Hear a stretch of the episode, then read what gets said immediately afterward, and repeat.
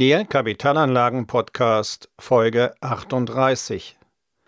Geld anlegen in der Krise? Geld anlegen in der Krise?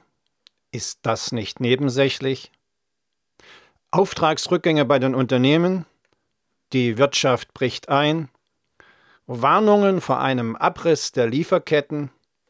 Kurzarbeit? Bangen und Zittern. Ein großer Verlierer steht allerdings heute schon fest. Der Sparer. Der Sparer wird weiterhin mit Null- und Negativzinsen bestraft. Sehr wahrscheinlich noch viele Jahre. Was also in dieser Situation tun mit seinem Geld? Dazu in diesem Podcast. Herzlich willkommen zum Podcast für Unternehmer und Unternehmen, die clever, chancenreich und nachhaltig investieren möchten. Unsicherheit herrscht überall. Doch die staatlichen Wirtschaftshilfen führen zu Kursgewinnen an den Börsen. Es ist allerdings nicht nur dieses Geld, das die Kurse nach oben treibt. Für die steigenden Kurse gibt es einen weiteren Grund. Bedingt durch den Lockdown hatten viele Menschen Zeit, über ihr Geld nachzudenken. Mit Null- und Negativzinsen gebeutelt, investieren sie über Plattformen im Internet auf dem Aktienmarkt, um von Kursanstiegen mitzuprofitieren. Dieser private Geldstrom ist ebenfalls ein Kurstreiber bei den Aktien. Zusammengefasst, es gibt also eine regelrechte Geldschwemme in die Aktienmärkte. Für viele Ökonomen stellt sich aber auch die Frage, wohin das exzessive Gelddrucken des Staates führen soll. Früher oder später werden Maßnahmen erforderlich sein, um die horrenden Schulden wieder abzubauen. Es drohen Finanzrepressionen. Finanzrepressionen. Ist das aus der Luft gegriffen? Nun, seit dem 18. Jahrhundert sind Finanzrepressionen bereits achtmal angewandt worden. In Deutschland zuletzt 1952 mit dem Lastenausgleichgesetz. Mit diesem Gesetz hatten diejenigen, denen nach dem Zweiten Weltkrieg erhebliches Vermögen verblieben war, eine Lastenausgleichsabgabe zu zahlen. Insbesondere betraf das Immobilienbesitzer. Die Höhe der damaligen Abgabe belief sich auf die Hälfte des berechneten Vermögenswertes.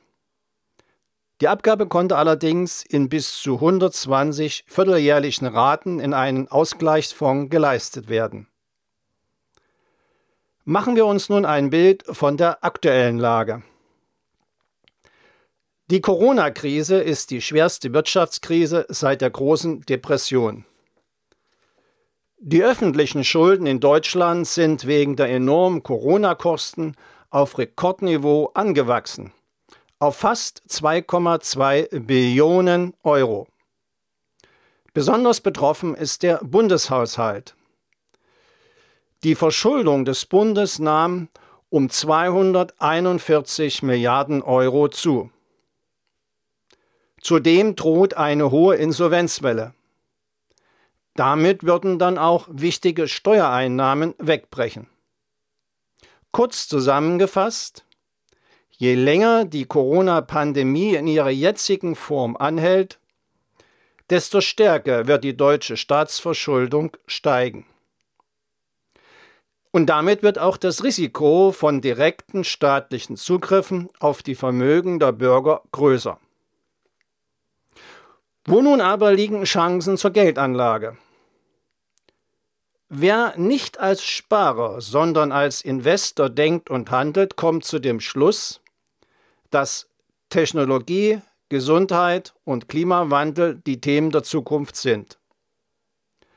So profitieren im Technologiebereich beispielsweise Google, Apple, Facebook und Amazon von der gesellschaftlichen und wirtschaftlichen Entwicklung. Menschen und Unternehmen tätigen mehr und mehr ihre Geschäfte und Einkäufe übers Internet. Auch Investitionen in Rohstoffe erscheinen zum jetzigen Zeitpunkt ebenfalls sinnvoll, denn deren Bedarf steigt. Die Industrie braucht Rohstoffe, beispielsweise für Batterien in Elektroautos und Handys. Institutionelle und private Anleger können sich aber auch an Infrastrukturprojekten beteiligen. Die Volkswirtschaften sind während der Pandemie teilweise zum Stillstand gekommen. Investitionen in die Infrastrukturen sind ein effektives Instrument zur Beschleunigung der Wirtschaft. Daher verspricht auch eine Geldanlage in diesem Bereich ein hohes Renditepotenzial. Kurz noch einmal zum Thema Gold als Geldanlage. Ein Philosoph sagte einmal, je weniger Vertrauen man in die Politik hat, desto mehr Vertrauen hat man zu Gold. Eine Möglichkeit der Geldanlage in Gold sind börsengehandelte Rohstofffonds. Diese Goldfonds sind mit physischem Gold unterlegt. Der Anleger kann sich daher das Gold jederzeit ausliefern lassen. Bei einer Geldanlage direkt in physischem Gold sind Tafelbarren zu empfehlen. Diese bestehen aus mehreren 1 Gramm Goldbarren und sind mit Sollspruchstellen miteinander verbunden. Für die Vermögensbildung jedoch ist Gold weniger geeignet.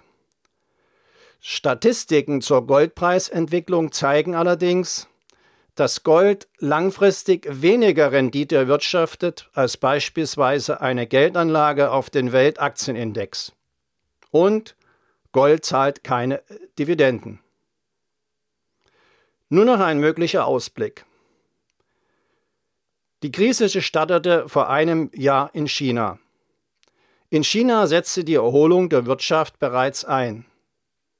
Je schneller das geschieht, desto besser für die Wirtschaft insgesamt.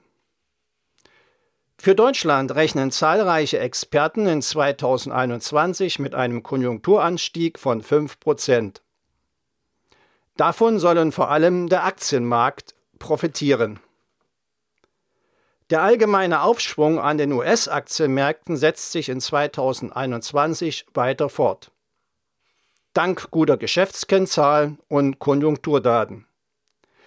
Die Auftragszahlen bei US-Industrieunternehmen stiegen im Dezember weiter an.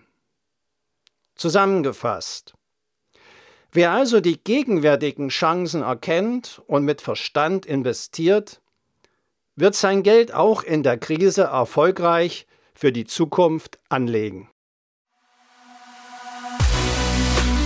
Wenn Sie bei den wichtigen Fragen zu Kapitalanlagen mit einem unabhängigen Profi zusammenarbeiten möchten, dann kontaktieren Sie mich einfach per Mail über meine Website www.wirtschaftsberatung-smolinski.de. Den Link dazu finden Sie auch in den Shownotes. Danke.